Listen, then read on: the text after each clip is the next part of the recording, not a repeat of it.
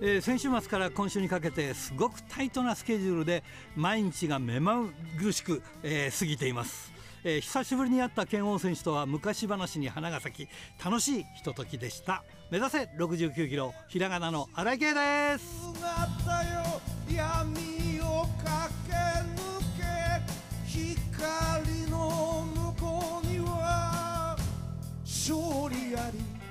えー、数日前にですね急遽剣王選手とのトークショーのこう MC を引き受けることになったんですが、えー、おかげでねいろんなお話ができてねロングインタビューももらうことができましたんでね、えー、お楽しみに。ということで、えー、今週も元気に張り切ってまいりましょうまずはこちらからですける心洗い流し汗と涙洗い流し一つ一つ噛みしめながら戦う敵は己だけチャンピオンベルトだけじゃない。大事なものに気づいている。さあ今日のゲストはこの方です、えー、田中裕樹選手です。こんばんは。こんばんは。よろしくお願いします。お願いします、えー、田中選手はもともとあのプロレスラーになる前はなんとあの石倉道場にいらっしゃったんですか？そうですね。はい。あだから石倉選手っていうかまあよく知ってますけれどもねね。ええー、まあまあ今はなんかな名前とか言っちゃいけないんですよね多分ね。この方ね。ねなんか一応ね、うん、沖縄の風になったっていうそうそうなんですよね。沖縄、はい、なんかこの間沖縄から来てましたけどね北海道にね。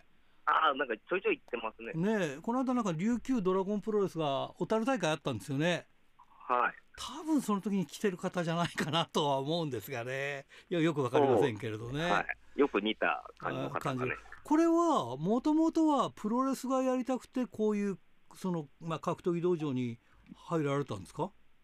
そうですね。僕ずっとこうプロレスはしたかったんですけど。はい。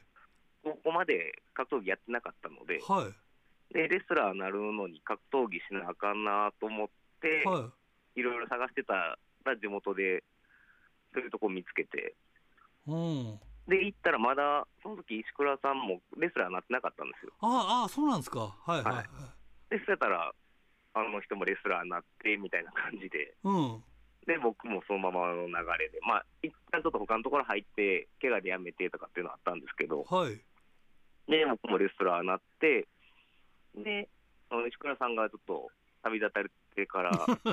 そうだよね。僕が引き継いで、ああ、なるほど。はい。じゃあ今はもうその道場も引き継いでるんですか？そうですね、僕がもうずっとやってますね。素晴らしいね。それで、まあ、憧れのプロレスラーに、これなんか大阪プロレスが一番最初ですか？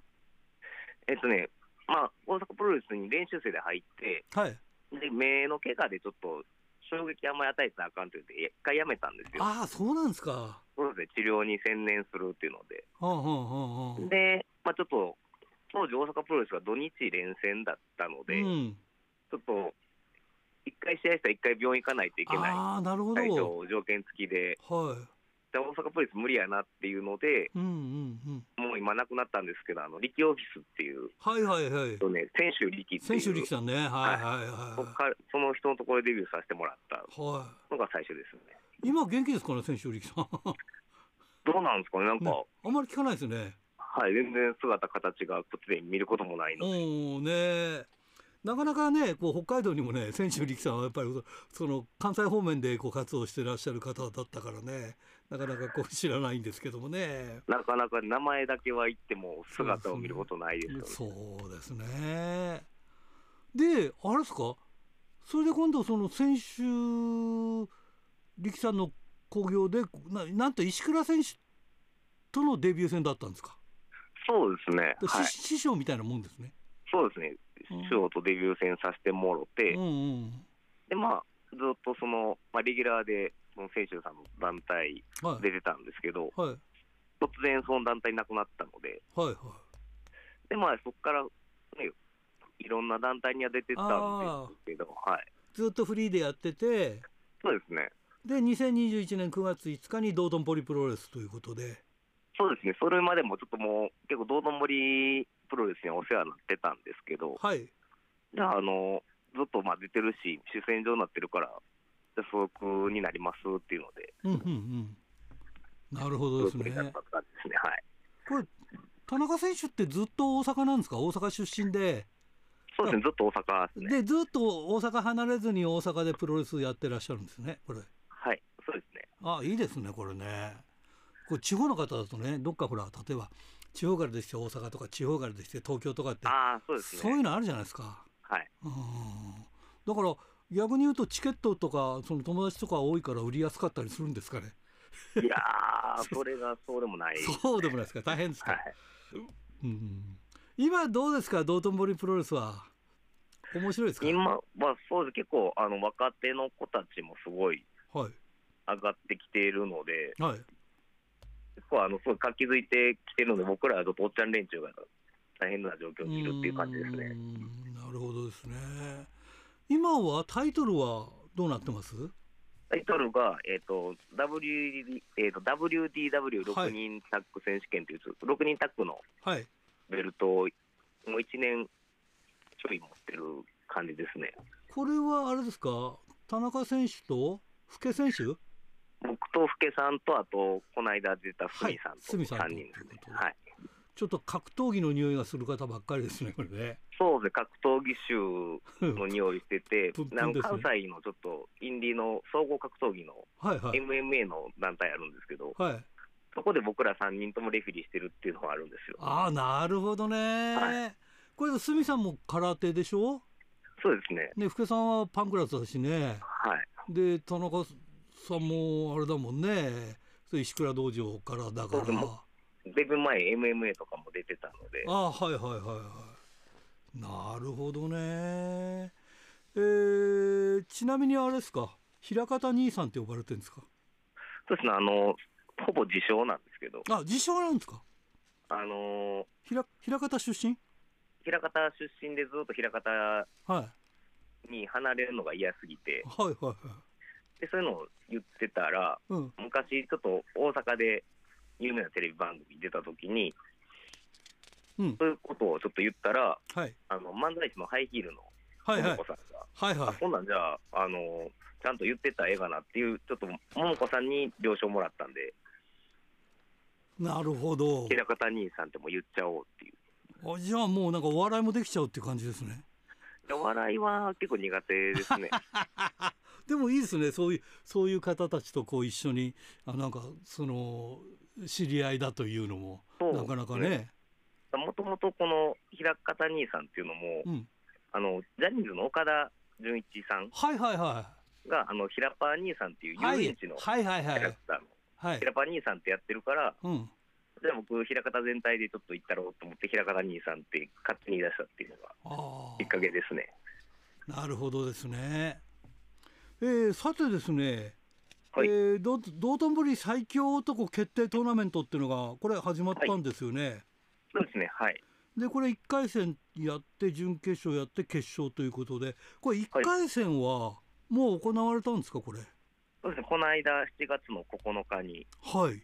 えー、これ1回戦はこれ角秀明選手これあのタイトル一緒にタイトル持ってるそのいわゆるユニットっていうかね。はい、パートナーの鷲見さんと、そう同門っていうかパートナー同士で。これ結果どうだったんですか、結果は僕があの高速な手使って丸め込んで勝ちました。後で言われましたねじゃあね。これ1回戦他の1回戦ももう決まったんですか？これ、そうですね、その日に全部1回戦をえー終わらして、キャプテン雨村選手と菊池選手はこれどうなりました、えっ、と、菊池雄斗が勝ちましたね。はい。えー、オロチえ1回戦オロチ選手と？オロチと小山は、はいえっ、と、オロチが勝ちですね。ああそうですかはい。あともう一つありましたよねえっ、と、えっ、と、オロチ、金論ですね。ごめんなさい。オロチ、金論がやって、はいオロチが勝ちで、はいで、えっ、と、小山、立花っていう試合があはいりまして、はいで、それで小山が勝ちですね。へえそうすると次は誰と当たるんですか？これ菊池雄斗選手と当たるんですか？僕が今度準決勝で菊池雄斗と。はははは。どうですか？これ菊池選手というのは。今ねちょっと大阪の若手でも一番勢いある選手なので。はい、ちょっといろいろと策を考えてるところではあるんですけど。なるほど。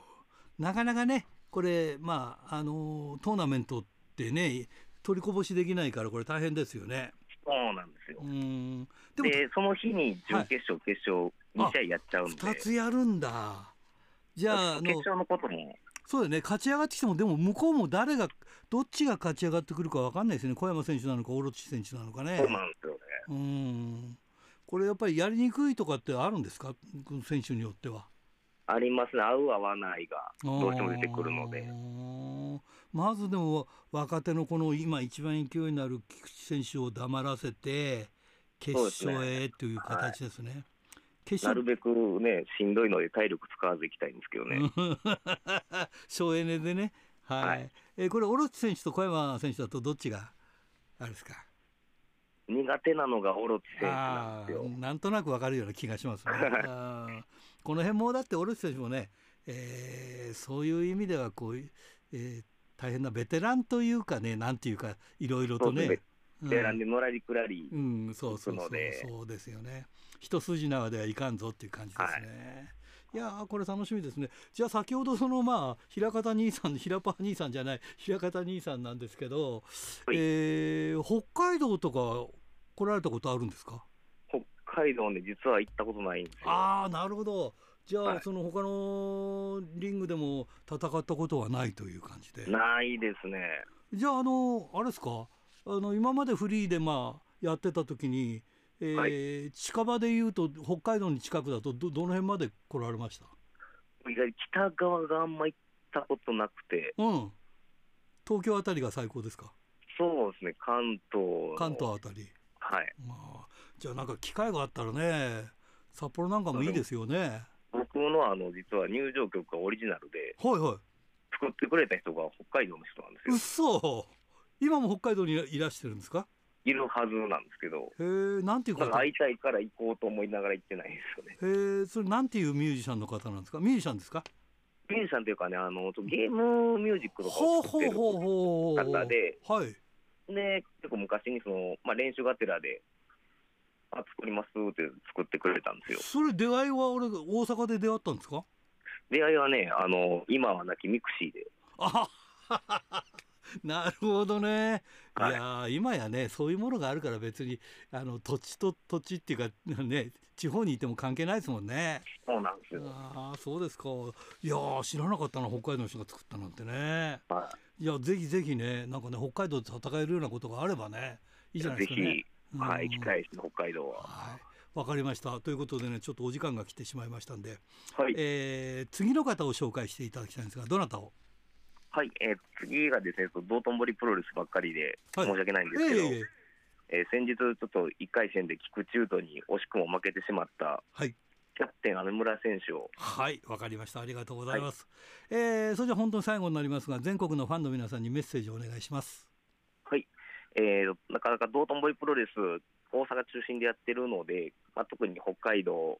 まあ、関東、あんまり行くことないんですけども、追加その配信とか、よくやってますので、ぜひそちらでもご覧いただければ、我々の熱い戦いが見れると思いますので、ぜひよろしくお願いします。ドクターはい、どうも。今週もよろしくお願いします。はい、よろしくお願いします。あのですね、はいはい、本編行く前にですね、えー、えー、ちょっとおはがき読ませてください。はい、わかりました。これ小樽のラジオネーム黒潮太郎さんからですね。えー、すごいいいペンネーム。先週のドクターのスタジオ出演、先週だっけ？先々週だよこれね。だからね、先々週のドクターのスタジオ出演はラジプロファンにとってはまさに HBC ラジオ感謝週間でしたね。そう。これをねあの分かってたんで言おうと思ったんですけどねスタジオで忘れちゃいましたね。残念でしたね。僕も全然僕も全然頭になかった、えー、普段の電話出演の時より声が若く感じられました、えー新井さんとの話のやり取りもとても楽しかったです。次回はいつになるのかなって。いややっぱりね目の前で喋ってるとね違うよねやっぱりね。で電話で話してるとね。えー、えー、と思いますね。うん。やっぱりトントン行くもんね。目と目ねが合うからね。まあ、できればね、時々、いいそうだよね。あのスタジオ行きたいもんですけどもね。楽なんだもん俺もすごく。ずっといてくれればそれで済むしさ。非常に楽っちゃ楽だよね。なるほど。あの日だからトントントンと行ったもんだから時間的にも、よかったですね。うん。えーおそれでリスナーの皆さんにも楽しんでいただけて、まあ。もう言うことなしですね。そうですね。また次回のお宝としましょう。はい。ということで今日は何を、はい、はい。あのー今週もですねニュースがあんまりないようでですねい。ろいろニュースはプロレス界ねありましてですね、はい。あのーえっ、とこれはえっ、と7月の10うー何日だっけ？えっ、と、えーごめんなさい。6月30日だ、はい。あのー新日本プロレスの公式ホームページにですね、はいあの新日本プロレスなんてあのこのコーナーで出てくるのは非常に珍しいですから、びっくりされたリスナーの方もいらっしゃるかもしれませんけども、あの公式ホームページに、えー海野選手、成田選手、辻陽太選手を、はい。えーなんですか、令和闘魂三重士と命名しますと。はいはいや、それでですね、はい。えーえーこの3人を、えー令和闘魂三重士と命名することになりましたって書いてあるんですね。はいいや、なりましたって、そういうもんかなと思ったんですけども、そしたら、まあ、その後の、えー続報によると、えー選手本人たちはですね、これに反発をして、はいえーまあ、令和闘魂三十と呼ばれたくないということで、まあ、今ちょっと宙に浮きかけてるんでしょうかね。まあ、それでホームページにその、えーこう命名することになりましたって書いてあるんですけど、誰が決めたのかと思ったら、あの北谷オーナー自ら決めたはいとはい。う話なんですね。いはい。はいそれで、まああのまあ、本人たちはあんまりそれを好んでないようだとよということを、えー 北谷オーナーが受けて、うん。それで、えースポーツサイトに書いてあることでいうと、えー彼らを知らない人に分かってもらうためにやったと。うんで3人ということでくくると、やっぱりあの2人がこれとこれと出てきて、もう1人は誰だろうということになって、3人全体の知名度が相互作用で上がると。なるほどね結果的にはまあ大きな話題とな、えーが、えー大きな話題になってよかったと思っていますって言うんですけどね、でもリアルタイムで知らないでしょうねいや、そもそもそうだと思うんですよ。ねいや、そういうね、だから、あのーあれですよね、結局、だ誰にアピールしたいのかがよくわからないというね。まあ、結局、統合三十種知ってるのはね、やっぱり我々古い世代みたいな世代のね、うん。それこそ昭和の好きな世代ですしね、そえーじゃあ今、新日本プロレス見始めた人たちが、あの令和闘魂三十種と聞いてな、なんかこう、ピンとくると言いますかね、えーああ、そうかというようなものがあるのかなと思ったりしますね。どうなんですかねえーそもそも大体ね、安直なところがね。はいはい。そもそもね、うん。あのー、闘魂三十種っていうのはあの、確か橋本さんが一番最初に言い出して、はい。あのプエルトリコで、うん。え3人でえーこうやっていこうじゃないかっていうね、合議をしたというね、まあ、うん。これも後付けなのかもしれないですけど、話があって、はい。えー、と1988年だったと思う、まあ、調べるとちょうど7月のことらしいんですけれどもね、うん。あの凱旋帰国をして、有明コロシアムで試合してるんですよね。はい。えー、と橋本長野武藤対、えー、と藤波、えー、越中、木村健吾というねトリオだったと思うんですよね。うまあ、だから、これが後々のね、そのナウリーダー、リュウリーダーっていうあれにつながってくる、今聞くとなんか恥ずかしくんなる恥ようなずかしいねちょちょっとね。ですよね。まあ、だからねそあの、そもそもがやっぱり選手自らの発想から出たものとね違いますよね、はいはい。今回のはね。なるほどね。うんね、それでもって、しかも、なんていうか、その若い人にアピールするかと思えば、そうでもなさそうということでですね、うんましてやね、き北にオーナーっていう方は、えーマニアがジャンルを潰すとたびたびおっしゃってた方ですからね。そこがね、なんだかよくわからないという結果になりましたけどね、うんねマニまあちょっと、ええあのー傍観者としてはですね、まあ、うん。この騒動どうなるかをちょっと見ていきたいといううん感じですけどね。ねうん。えまあ、他にもですね、はい。今週は18日の日にですね、えー、我我らがジャガー横田さん、別に我らがじゃないですけども、ジャガー横田選手がですね、後楽園ホール大会、デビュー47周年、うん。もう45周年あたりから毎年やってますけどもね、あのカウントカウントアップですね、してますけれども、47周年記念大会ということで、うん、えー、今回はメインイベントで60分一本勝負、ジャガー、横田、アジャコング、杉、対尾崎真由美、井上京子、アストロマンというね、うん、まああのゼロワン系のね皆さん方と今ねこう組んでやってる形ですんでね、うんはい、でまあ、結局最最後は尾崎真由美のチェーンが、えー、井上京子選手に誤爆して、うん、でそこからジャガーさんの横入りエビ固めで、えー、ジャガー横田が井上京子に勝利というね試合だったようですけれどもね。ちょっと僕、これは試合で、仕事で試合会場には行けなかったもんですからね、うん、あのどれぐらいのお客さんの湧き具合だったかちょっとわからないですね、あの観客数も、えーと、未発表という未発表というか、はい、えー、だどういうことなもんですからね、うん、だけど、まああの、試合が終わって、ジャガーさんは、えー、私、あと1週間で62歳。うん すごいですね、うん、まだ大丈夫でしょうかと言って、えー、お客様の、えー、大喝采を浴びたということなんですけどね。まあね、あの一日一日、えー、メイヤングに近づいていってるという感じかもしれませんけれども、まあ、あれですね、あのこれ、多分ですね、あの、うん、世界記録はジャガー横田さんによって更新されそうな気がするんですよね。じゃ女子ではやっぱり一番年上ですかね、じゃあね。えーと、一番は今、ダンプさんじゃないですか。あダンプさんの方が上なんだ。ええ。ー、あそっかそっか。はいはい。まあ、ですから、このお二人、まあ、今回、あの試合にはダンプさん関わあの入ってなかったですけどもね、うんうん、えー、ダンプさん、えーと、一番最近はそれこそあのあれですよね、えーと、ポーゴさんの追悼興行で試合したんじゃなかったかというふうに考え、ね。えー、覚えてるんですけれどもね、うん、まあ、あのだいぶあれですよね、あのダンプさんもあの試合数がちょっと限られてきてる感じがしますよね。まあ、それに比べると、ジャガーさんはね、やっぱりね、あの あの僕、試合を生で見たのは、えー、1年半か2年間前だったと思うんですけども、うん、まだまだですねあの動きはシャープですよね。いや、怖いんだよね、あの人ね。今でも自分が最強だと思ってるからね。すごいですよね、やっぱりね。は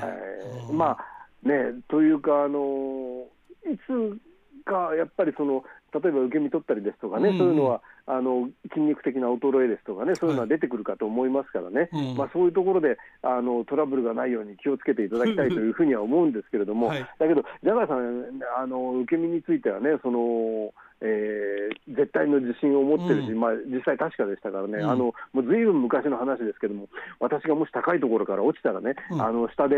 受け身取ってると思うっていうことをね、言ってたことがありますからね、あのまあ、そういう意味ではね、あのもうなんというか、前場仕込みのね、うん、えー、体に染みついた受け身があれば、そう簡単にね、あのえー、怪我やトラブルは起きないとは思うんですけれどもね、うん、あの馬場さんが3000試合を達成した頃無事これ名馬ということをね、はい、言ってたような気がしますよね。はい。えー、無事これ、名ジャガーということになるかと思うんですけどね、まあね。えー、ですからね、これからもあのジャガーさんあの、シャープな試合を見せていただきたいというふうに思います。はいわかりました。でですね、はい、あのー、明けて月曜日、えー、7月24日になりますけれどもね、これはなんかな何かの日っていうのちょっと覚えてたなと思あの記憶があったんで調べてみましたらですね、うん、なんとスポーツ平和党から立候補した猪木さんが初当選した日ですよ。うん、ああすごいな、えー、スポーツ平和党といってももうリスナーの方知らない方もいらっしゃるでしょうか。うん、あの1989年に、あの猪木さんが結局あのまあプロレスから一線を引くということを表明し始めた頃ですよね、うんはいはい、じゃあ、これでどうなっていくのかっていったときに、えー、選挙に出るということを言い出したわけですよね。うん、で、えー、1980年、まあ、考えれば平成元年ですからね。うん、もう30年以上前ってことになりますけれどもね、うんうん、でえー、その参院選に参院選に立候補するということで、うん、で当時はあのー、比例代表制っていうのは、あの今みたいにあの個人名とあの政党名じゃなくて、政党名しか書けなかったんですよね。あそっかですから、スポーツ平和党っていうふうにしか書けなかったんですけども、どね、一説によると、アントニオ猪木と書かれた相当のあの無効票があったという話が。無効票があったんだというふうに言われてますよね。まあ、実際ですねあのスポーツ平和党で、えー、参謀を務めたあのおなじみ、えー、新間久志営業本部長、うん、えー、現ストロングプロレス、えー、代表ですけれどもね、うん、えー、最初は猪木党っていう名前にしたかったっていうんですね。あなるほどね。だけども、えーとこれ、内閣府から、うん、あの個人名の党というのは認められないということで、はいはい、えー、そこで、えー、ひねり出したあの党名がスポーツ平和党と。プロレスじゃだめだったんですね、きっとね、うん、狭くてね。でしょうね、うん、だけどスポーツ平和党って当時聞いてもなんだかあの最初聞いた時はなんだかしっくりこない名前だなと思いましたよね、うん、まあ、スポーツを通じて平和を訴えるとか、うん、あるいは理念としてはその、えー、国民全員が健康になることで平和を目指すというちょっと、なんか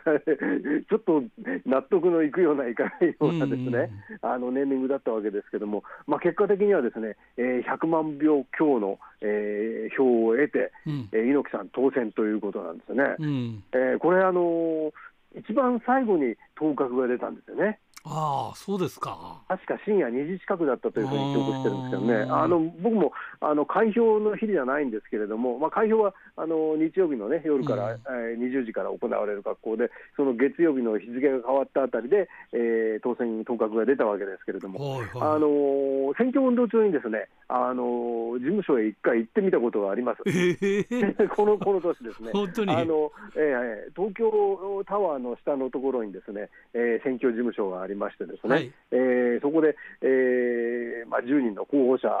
が立候補してて、まあ、そこでですね、あのステッカー、あの猪木さんの実物大の手形に、うん、えー、のステッカーですね、はい、それから当時の、えー、スローガンはですね、えー、国会に卍固め、あはい、それからね、消費税が導入されるか否かという、ね、時期だったんですよね、はい、それで消費税に円髄切りと。うん消費税に円髄切りってのはどうするのか、消費税をストップするのかどうかどうすんだそれでよくわからないんですけども、うんうん、えー、それで今はもうあれですよね、あのー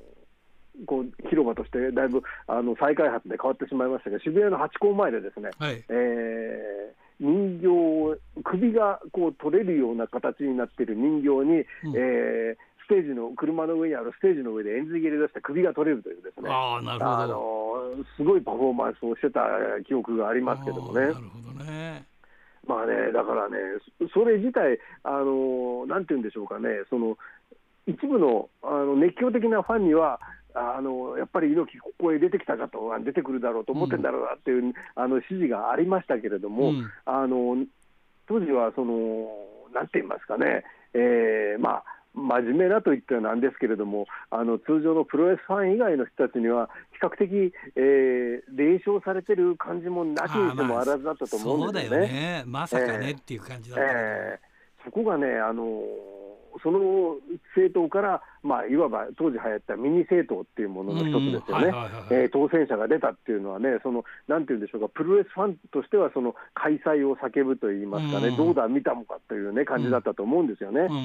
あの週刊プロレスの当時の表紙にもなった記憶がありますけどもね。はい。はい、あのちなみにあの1971年だそうですけども、あの立川談志家元がですね、うん、あの参院選に立候補して初当選したとき、はい、この時もですねあの一番最後に当選が、当確が出たんですね。ね。それで、あの男子家元は何て言ったかというと、うん、あの選挙でもそれでも、あの真打ちは最後に出てくるもんだと 名言を残した。うね、そういう話がですね、うん、あの弟子である立川、えー、段之助さんの書いたですね、あの立川男子、えー、選挙島月という本にで書いてありますけれどもね。ね。えーまあだからね、いい時代だったのかもしれませんね、そう、ね、こういったようなことがね、うん、この後あの例えばあの猪木さん落選した時には、ですね、うん、あの高田信彦さんがですね爽やか神道って、こっちもどういう神道なのか 全くわからない神道から立候補して、ですね、うん、あの結局、猪木さんも落選、高田信彦さんも落選とか、ですねそういう時代が訪れたりとかですね、そのえー、その後柄本武則さんという方は、スポーツ平和党からね、当選したわけですけども、結局、猪木さんが落選したことで、えー高田えー、じゃないや、えーと、江本江本武則さんもあの自由新党ってと自由連合ってところに、うん。あの移籍するわけですね、うん。まあ、い自由連合っていうのは、後にあの高木正こと高木三四郎さんがです、ね、立候補して、ここもまた落落選するというね、うん。あのレスラーは当選しないということになってしまうわけですけれどもね。うん。それがですねやっぱり最後の最後で、えー、猪木はやったぞというね、うん。えーそういう開催を叫べたっていうのは、なんかいい時代だったんだなという感じもしますね。はいわかりました、はい、よえーそれではまた来週もよろしくお願いしろます。しくお願いします。おはがきルチャリえー清田区の金崎正史君からですね。新井さん北斗プロレスの東京大会が7月末に「YOU は何しに日本へ」で放送されるんだそうですね、えーまた楽しみが増えました、えーそこでドクターに質問ですって。今ドクターいないわ、えー北斗の3人の、えーレフリーそれぞれ入場曲がありますが他の団体でもレフリーに入場曲がある人はいますか？教えてくださいっていうことで。ドクターに聞いておきますね。で俺が知ってる限りではいないんじゃない？これ北斗しかやってないんじゃないね。なんかねレフリーがそんな出しゃばってみたいな感じだと思いますが。はい。聞いておきます、えー白石区ラジオネーム豊田勲君からですね。新井さんこんばんは。こんばんは。HMV で行われた慶音選手のトークイベントを見に行きましたが MC が新井さんでびっくり。そうでしょう。俺もびっくりだった。放送で言ってたか分かりませんが、えー知ってたら早めに並んでいたのにって思いました。言いました。はい、えー正直ほとんど見えませんでしたが多くのお客さんが集まり一安心でしたねえートークショー自体は30分程度で全体的にざっくりとした感じになりましたが、えー、ケンオン選手はキャリアの割に札幌での試合が少ないために、えー札幌でのエピソードが少ないんだなって思いました、えー最後は慶応じゃんけんを行い無事終了、えー自分はガトキン大会のチケットを購入しそそくさと退散しました。各国賞ということでね。もうちょっと早く来たらね、えーしっかり聞けたのかもしれないですね。ちょっと後ろの方聞き取りにくかったみたいですね。あと新日鍛える大会初日に行ってきましたが、えー個人的に期待していた海の対、えー成田が期待外れの内容でがっかり。えーセミの太一太一対オスプレイは中盤で、えーオスプレイが突然ふらつふらつき出し、えー悪い意味でハラハラし、え内容が頭に入らず、えーメインの真田真田対ヘナーレはあっさりめのフィニッシュで消化不良に終わった大会だなって思います、えー試合内容のダメさを真田が、えーギフトを行い無理やり締めたという感じでしたね各国賞ということで。えー正直レスリングで岡田を圧倒したオーカーンの方がストロングスタイルだったし、えー辻相手に一点集中攻撃を行った清宮の方がしっかりとした試合運びをしていたなって思います。まあそんなことより石川祐希が 羽生子を破り、えーデスマッチヘビー王座になったことが、えーびっくりです。王者になったことがびっくりですよ。ということ。本当びっくりだよねこれね。まああの新しい技ができたからかなあとも思ってるんだけど。ちなみに北海道出身のデスマッチヘビー王者は山川さん以来2人目ですね。ファンによっては伊藤選手の時のような展開を期待しているかもしれませんが、えーこればかりはわからないので何とも言えないですね。石川は王者とはいえ倒さなければいけない相手がたくさんいる。ある意味挑戦者のような立場なのでは、えーまずは一つ一つ、えー防衛戦を積み重ねていってほしいと思います。まあよく言えば葛西との約束をガトキン大会で果たしてほしいところですが点点点ということでね。まあそうだね。はい。それから帯広市上口秀幸君から16日スターダム E1 大会を見てきました、えー 想像通り会場内暑すぎでした。新井さんとお話ししたかったんですけど見つけられずということでね、えー新人の花子選手良かったです、えー物販混んでましたが推しのポトレ、えー買ってきました。マライアさんがなまら美人すぎでした。いや本当に綺麗だったこの人ね。スタイルもいいしね。また見たいです、えーガトキンは行ってない行ってないですが来年7月27日に北笠アリーナで、えー北海道初ビッグマッチが発表されたようですね、えー来年見に行かなきゃ、えー北笠アリーナで何人ぐらいのキャパ？大体ね約2400人ぐらいだって言いますよ。まあ、ただいろいろやるとちょっと違うのかもしれませんけどまあ大体そんなようなものですね、えーそして8月5日には広尾町で軽トラプロレス開催という情報が入ってきたので、えー見てこようかなと思っています。オルカさん清水元次さん吉田さんが参戦とのことで、えー、北斗の栗山大会が2部制になったようです、えー、30、31は北斗見に行きます。ということでね。いや頑張るね。はい、えー、それから、えー、江別市ラジオネーム陣来君からですね。新井さんこんばんは。こんばんは、えー、16日新日本プロレス G1 クライマックス2日目を観戦してきました。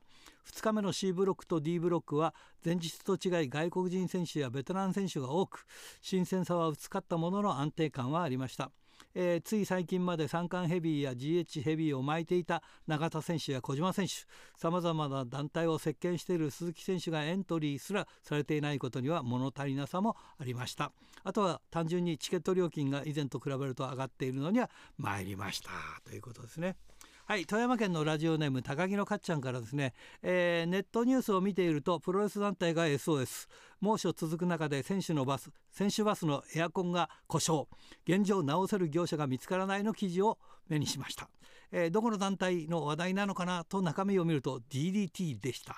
えー、DDT 側選手バスのクーラーが壊れ現状直せる業者が見つかってません、えー、この猛暑を乗り切れるか不安を抱えています、えー、修理を見てもらえる方がいましたらこちらのアカウントまで DM お願いしますの記事でした。今の時期にエアコン壊れるバスは地獄だろうなってことで本当に地獄の毎日ね DDT の方は移動にはね、えー、なさってるんじゃないかと思います。頑張ってください。小樽市ラジオネームタルッコスネークメガネ君からですね、えー、17日のアイスリボン横浜ラジアントホール大会は、えー、頑張れプロレスの有利が、えー、チャンピオンのトトロサツキに勝ちアイスリボンインフィニティのベルトが他団体流出となりました、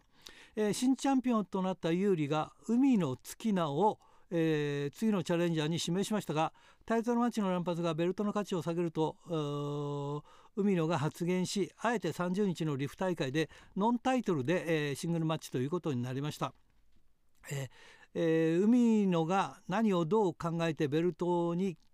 えー、こだわらない形を貫くのか本人しか分かりませんがしばらくは彼女の動向に注目していきたいと思います。ということでねもう一個いけるかな。はい、えー、千歳市ラジオネーム大和武さんから新井さんこんばんはこんばんは、えー、10月6日公開のドキュメンタリー映画「アントニオ猪木を探して」が情報が、えー、解禁されました。新日本プロレス創立50周年企画として制作され、えー、構成はドキュメンタリー短編映画貴重なア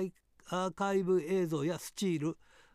などなどだそうですということで、えー、新日本プロレスの菅林会長は今回の映画「アントニオ猪木を探しては」えー、現在の新日本プロレスから最後の親孝行であると同時に今も団体の原風景として生き続ける猪木イズムそして闘魂とは何かを紐解く重要なドキュメンタリーとなっていますとコメントしています。ということでおはがきルチャリブレでした。さあ目の前には、はい、えー、お久しぶりです。新井記者です。こんばんは。はい、えー、おそらく1年ぶりかと思います、えー、ということでスターダム、えー、でもあの時出たかな1年前は。あどうだっただろう。番組の方は分かんないんですけど北海道に来たのは1年ぶりですね。そうだよね、はい、あの時は一緒にまた飲んだんだけどそうですよね、はい、多分出てないと思うあはいはい。いやじゃあそれはそれを考えると2年前かな、うん、うんそうですね。本出した後だから本出版した後だから2年前ですね。そうですね、うん、本出版したあの直後ですから、はい、あのタイガーマスクダイナマイトキット、うん、えー、ブラックタイガー関連の本出版したのが2年前なのでその後だったので2年前ですね。番組の方で。ということでよろしくお願いします、はい、よろしくお願いします。さあ、えー、スターダム、はい、えー、2日間あったんですが、はい、えー、初日僕も見に行きまして、はい、暑かったですねまあいろんな意味で暑かったですね、うん、まあ北海道も暑いですね、うん、えー、えー、で月曜日祝日、私も見に行くはずだったんですが、はい、なんと急遽あの剣王選手の特賞が入りまして札幌で。そうですね、えー、すそっちの司会でちょっと参りましてかぶ、ってたんで、えー、ちょっと行けませんでした、えー、まあ剣王選手が札幌で、ね、トークショーやるっていうのも貴重ですね、えー、ということで、えー、今日はスターダム2日間、えー、どんな感じでしたでしょうか？あのスターダムが全国的に広がってるなっていうのを実感できた大会2日間でしたね、まあ、いろんなところであの選手のキャラクターとか、うん、そういったものがいろんなものを通じてあの浸透してきてるなっていうのをすごく感じましたね、はい、あの初日が E1 スタジアムだったんですが、はい、えー、暑いね。あの冷房のない中で、うん、いやあの中びっちり入ってましたよね、ね、びっちり入ってましたね。満員でしたね、うん、いやでやっぱりそのいろんな意味でキャラクターが立ってるなっていう感じがしたんですはい、そうなんですよね、あのいろんな意味でキャラクターが立ってるし、うん、選手の持ち味というものを選手が本当に惜しみなく出してくれるので、うん、初めて見た方でもすぐこの選手が誰だっていうのは覚えて帰れると思うんですよ、はい、その中であの推しの選手とか、はい、そういったものを探し探すことができると思うんですよね、はい、もし初めての方でもね、はい、あの見た感じはね割とユニットプロレスに近いのかなってだからユニットで分けられてるから、えー、非常に分かりやすいなって感じがした。そうですね。きに、えーと、基本的にはユニットの闘争なんで、うん、はい、このチームこのチームという感じでそれが基本になってるので、うん、はい、一応今その中心を走ってる選手はどうですか？ジュリア選手とかあの辺ですか、どうなんでしょうね。今本当の主役っていうと誰になるのか本当に混戦状態なんで分かんないんですけど、うん、赤いベルトのチャンピオンが中野タム選手で、はい、白いベルトのせあのチャンピオンが未来選手で、はい、ジュリア選手はここへ来てあの5スターグランプリが始まる直前なので、はい、V2 を狙って調子も上げてきているところなんで、今本当に誰がトップなのかこれから5スターグランプリが始まって、うん、そこから分かってくるのかなっていう気はしますね。今すごい混戦状態だと思います。IWGP の女子はあんまり関係ないですか、うん、というか岩谷選手が持ってて、うん、まあ、今度いつ防衛戦誰とやるのかわからないんですけれども、うん、おそらく新日本でやるのかなと思いますね IWGP 女子に関しては、はい、だからまあ要するにスターダムに関してはスターダム内部の、やっぱりベルトが中心になってそうですね基本的には赤いベルト白いベルト、あとタッグだとゴッテス6人タッグだとアーティスト、それからシングルでは他にハイスピードも、若手のフューチャーマリーって感じなんで、はい、そのスターダム管理のベルトを中心に争っていくのが基本ですよね、うん、ユニットと加えてベルトの争いですよね、はい、今回北海道には林下はどうだったんですか？あ宇多美選手は参加してません。してません、はい、今あのクイーンズクエストを一時的に離れて海外に行ってるっていうことなので旅に出ますということで旅に出てますのでこのツアーは参加してないんですけども、うんうん、5スターグランプリの開幕戦から合流しますので、うんそういう意味では面白くなりそうだ。そうですね。またそこで宇多美選手も加わって、まあ、どんなものを吸収して帰ってくるのか、うん、まあ、短い時間ですけれども、うん、まあ、そこで変化が見られるかどうかこれも楽しみの一つかなと思います。今キャラが特に立ってる選手ってどなたでしょう？あまあ櫻井舞選手でしょうね貴婦人。あ、うん、ここへ来てガーッときましたね貴婦人が。貴婦人様、本当にね喋りからしてしっかりしてるんです、はい、はいはい。そうですね、ええ。ー今じゃあ一押しってことそうですね。キャラクター的にはあのその土地土地の、まあ、いろんな特色とかを交えたマイクアピールとかも本当に浸透してきましたから、うん、まあ、それに伴って実力の方もどんどんアップしてアーティスト・オブ・スターダム王座を初めて奪取しましたからね、うん、はい、そういった意味では今非常に伸びている選手の一人かなとは思います。あのー、非常にね衣装含めてあのスタダムゴージャスじゃないですか、はい、ゴージャスですね、ねだからねこの間すごく暑かったんで、はい、あの時かわいそうだなと思うぐらい。そうですね。選手は相当きついと思いますよ、うん、うん、だからね見ててすごいなと思いました。そういう、まあ、実際すごい暑いだろうなっていう中でまああれだけ普段と同じ戦いを見せるんだから、うん、いやこの人たちは本当に体力あるなと思いましたねね、貴婦人とかそういう感じだから皆さんなんか毛皮に近いものをまとったりとかね、そういろいろあるんでねいやですよね、真夏に大変だなっていう、うん、それでもその貴婦人様のあの方向性は変わらないんですよね。そこに比例するのが我々庶民庶民です、はい、一般庶民ということで、はい、さあ、えー、今日ね、はい、えー、月曜日の大会はちょっと僕見れなかったんですけど、はい、ここちょっと含めていかがでしたでしょうか？今日はですね、はい、えーあのファイブスターグランプリを1週間後のあ、まあ、1週間もう切りましたね。来週の日曜日から、えー、23日から、えー、ファイブスターグランプリが始まるんでそれに向けてのアピール合戦が今日は目立ちましたね、まあ、いろんな選手が優勝を宣言して、まあ、例えば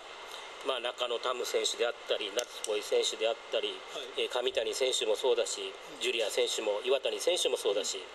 まあ、そういった中でいろんなところで、まあ、アピール合戦というかですね、うんうん、えー、5スターに向けての主張をアピールしてましたね、うんうん、特にジュリア選手と岩谷選手はジュリア選手が、えー、新日本でストロング女子というタイトルが、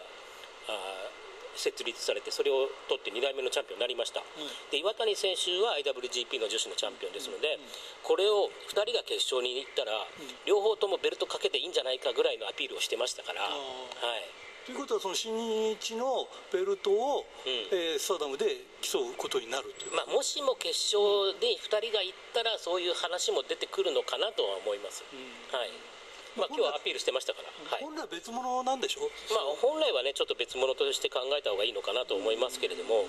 まあ、2人ともそのベルトを巻いてスターダムのリングに上がってるんで、はい。まあ、その可能性はなくはないのかなっていう気はします。はい。ね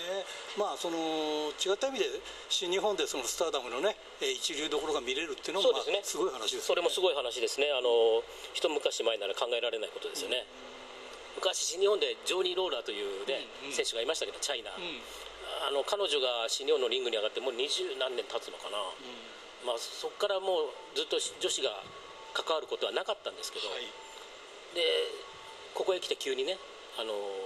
女子の選手が絡むようになって、しかも日本人ですよね、うんうん。はい、だから時代がそうなってきてるのかなっていう気がしますね。もう男女の垣根というものはなくなってきてるのかなと思います。はい。昔はねなんか男子プロにちょっと女子プロが出ると、い。ちょっと付き合わせみたいなもんだったけど、はい。今やね女子プロだけでもそうね。成立してますからはね、い、で特に WWE とかは女子の試合が男子に混じってメイン飾ったりするのももう当たり前になってるんで、はい、ビッグマッチでもそうですからね。ペーパービューとかでも。いやなかなかそのスターダムもね、えー札幌にいると見ることもないんですけど、はい。えー今回あの金髪の女性が出てましたが、えー非常にスタイルが良くて。マライア・メイ、はい、メイ選手ですね、なかなか綺麗で見た目はすごいですね。彼女ね見た目も完全に、あのーまあ、言い方はちょっとあれですけど、一昔前のディーバですよ、そうですよね、はい、WWE のディーバ路線の、本当にディーバの中のディーバって感じのスタイルをしてるし、はい、だけど彼女のマインドはもう日本人なんですよ、はい、だから当たりも、ね、きついエルボーとか打撃もやるし、もう彼女は本当に日本のプロレスでのし上がってやろうっていうやる気がすごいありますよね。海外ではまだほとんど実績はないですけども。そうなんですか、はい。でもなんかそういう意味ではねディーバらしいディーバっていうかね見た見た目だけでもなんかはい。楽しいなと思ってええ。見てたんですよ、だからそういう意味ではなんか今ちょっと WWE もディーバ路線というよりも実力派路線に行ってるから、女子の場合は、だから本当に久々になんかディーバらしいディーバを見てるなっていうしかも日本で見てるなって気はしますねえー先ほどね一番最初にそのスターダムが着実に力をつけてるっていうお話があったんですが、はい。まさしくその通りだと思ってあの、えーグッズの売れ方とか人の入り方とかもう異常なぐらいすごいですよね。あの本当にもうなんて言うんでしょうね。もうそれもう全部パッケージでお客さんが楽しみに来てると、グッズから始まって応援もそうだし、はい、そういった意味で、まあ、もう大会の観戦の仕方っていうのをなんかなんて言うんだろう自分たちで楽しみ方を編み出したというか、応援ボードを作ってきたりとかね、で最近地方行くと家族連れのファンの方も多くて、あのあらゆる世代に広がってきてるなっていう気はします。昔ねロシ小川さんがね、えー女子プロレスっていうのはまあ興行もあるけれども、グッズが売れてなんぼだよっていう話をしてていやあれを見てるとああそういうことってちゃんと当たってるんだなっていうのは思う。ね、あの女子プロレスっていうのは他、まあ、アイドルとか、そういった業界と一緒でやっぱりグッズがねすごいあの大事ですからね、はい、やっぱりそれって男子よりもやっぱり女子のグッズを求めるファンの方が多いんじゃないですかね。男子のグッズより以上に女子のグッズ集めたいっていうファンが多いのが、まあ、今の、まあ、昔もそうだけど女子プロレスの業界なんじゃないですかね。ちょっと変わりますがうなぎさやか選手がこの間なんか後楽園でグッズの最高売り上げを上げあたそうなんですか。それはすごいまあ正確なところちょっと分かんないね。正確な数字は分かんないでしょうけど。本人だってまあそれはねオープンにしないでしょうからね、まあ、そのぐらいすごい売り上げを記録しているということは間違いないんでしょうね。だから今やっぱりそういう意味で女子人気ですね。まあ女子人気というか、スターダムを含めてまあ1強2強とかなんかそんな感じになってきてるのかなっていう感じうん。ね、ただやっぱり女子プロレスというものが男子プロレスと同じ土俵、同じグラウンドで戦える位置にまで来てるってことですよね。そうですねいやだからねこれからそのそういう意味ではね、で今回なんか新日本と、えーそのバッティングしてるっていうかそうね。まあまあ連日ね。まあまあ連日はいバッティングしてても全然その客入れに関係ないというかね、逆にあのぜ新日本の客入れをプラスしてると、まあ女子が出てみたいなそういうところもあるじゃないですか。相乗効果になればいいんじゃないですか、お互い。はい。いやだからすごいなと思いますよ、うん。まあ、やっぱりそういう時代になってるのかなっていう気はしますよね。ぱりもう男も女もないというか、はい。でなんかやっぱりそのなおかつ今回見てると人数も多いですよね。あの人数増えましたね、うん、だからもう競争がどんどん激しくなると思うんですよ、うんうんうん、だからもう本当にあの下手したらね、うんうん、自分の試合が組まれなくなるとか、はいそういうこともあるかと思います、ただその反面で、うん、あの試合が多いので、うん、試合にちょあの試合をちょっと休ませてあげようとか、うん、そういったあの、ね、あの肉体的な面で、ちょっとこの選手休ませようっていうんで、もしかしたらあの、まあ、今に始まったあれではないんですけど、うんうん、選手休ませたりとか、うん、そういったのもこのこのシリーズ次のシリーズから出てくるのかなって気はしますね、うん、ファイブスターグランプリシングルなんで,、でそれがあの何試合もありますから、そうすると、ね、一つの興行で全員出すのはなかなか難しくなってくると思うんで。はいあと一つね、あのまあ、他の団体から上がったりとか、まあ、フリーで上がったりとか、はい、まあ、今回、鈴木鈴選手なんかも上がってますけど、うん、いかにその大事なことはスターダムに飲み込まれないで自分を主張できるかっていう、そう、ね,、いう感じだよね。そういった意味では鈴木鈴選手もスターダムを戦場に選んだんですけど、うん、自分の色は決してないですからね、うん、で彼女、すごい持っていくのがうまいですね、会場人気。はい、はいだからやっぱりそういうことでやっぱりそのスターダムの中でいかに惹かれるかっていうのが、やっぱりこれからのこう課題ですよね。そうですよね。うん、そういった意味ではセイラメン選手も一緒で、うん、彼女のドロップキック一発見たら本当に疲れますよ。はい、うん、基本的な技ですけど。彼女のドロップキックの打点の高さとか、正確性とか威力とかそういったものを見るとやっぱり、まあ、スターダム以外の選手でもやっぱりすごい選手っているんだなっていうふうに気づいたファンもかなりいるんじゃないかなと思います。さあ今回ですね、えー、札幌大会2連戦ありましたけど、はい、まあ、点数にするっていうのは変ですけど どのぐらいの出来でしたか？点数にするのは難しいな。でも出来としてはどうでした？出来としては全体的にあの選手みんな頑張ったと思いますよ、うん、持ち味は出してると思いますよ、うん、はい、あとねね、うん、狙ってるとこは全部出てたとあそうですね、だからやりたいことはやったんじゃないですか、はいこれは次につながるということです、はい。まあ、やっぱりファイブスターグランプリという重要なシリーズが控えてるんで、うん、まあ、今は、まあ、調整じゃないですけど、うん、やっぱりか怪我しないようにでその中であのお客さんを満足させる戦いをしていくという課題の中で、まあ、そういったものは達成できたんじゃないかなとは思います。あの今、年1回スタダムなんですけども、はい、やっぱこれが2回、3回ぐらいになれば、3回はちょっと無理かもしれないけど、うん、2回ぐらいになるとね、またもっともっとこう、えー、ファンが増えてくるかなとそうですね、はい、で今日の会場で来年のビッグマッチが発表されましたから、はい、来年の7月の27日に初めて聞く名前なんですけど、はい、北ガスアリーナ札幌、はい。46っていうのがあるんですか、はいあります。えー、それはなんかプロレスで初めて使う会場らしくて、はい、まあ、どのぐらいのキャパシティなのか今日初めてあの知ったので分かんないんですけど、うん、ビッグマッチだということなので。そうですか、はい、分かりました、はい、えー、それでは最後になりますが、はい、えー、全国のファンの皆さんにメッセージをお願いします。メッセージどういったメッセージを、えー、何でもいいです。何でもいいですか、はい。あのプロレス応援してください。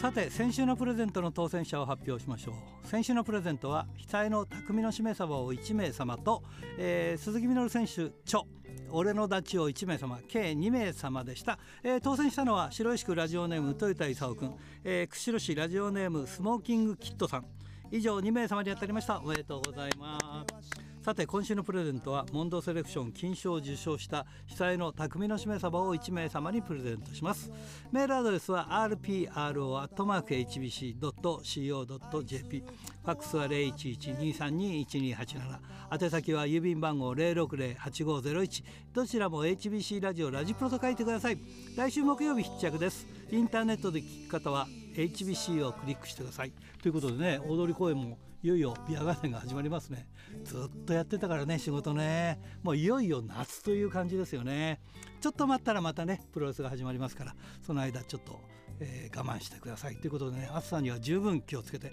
頑張ってください、えー、忙しい毎日であることをお祈りしております。ということでいつものようにお相手はひらがなの荒井圭でした。それではまた来週まで。さようなら。あの日眺めた月だって。やっぱり見守るさ。